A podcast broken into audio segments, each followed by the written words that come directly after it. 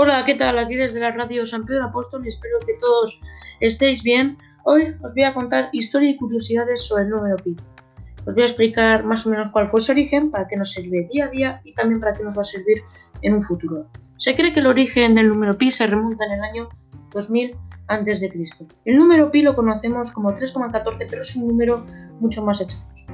El número pi nos ha demostrado que es fundamental para las matemáticas y irreemplazable para la vida cotidiana. El número pi es tan famoso que tiene hasta su propio día de celebración, conocido como el Pi Day, que se honra cada año el 14 de marzo. Hace casi 4.000 años los antiguos babilonios egipcios observaron que la proporción de la circunferencia de un círculo a su diámetro era la misma constante para cada círculo.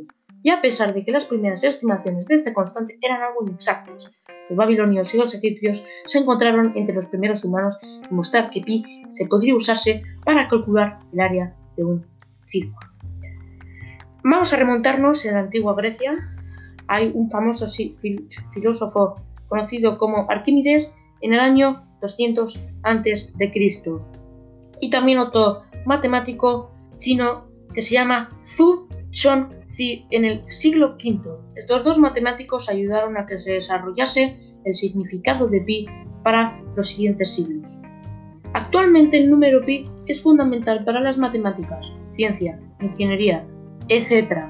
Por ejemplo, para los ingenieros mecánicos eh, es mm, fundamental para construir aviones, automóviles y otro tipo de maquinaria, etc.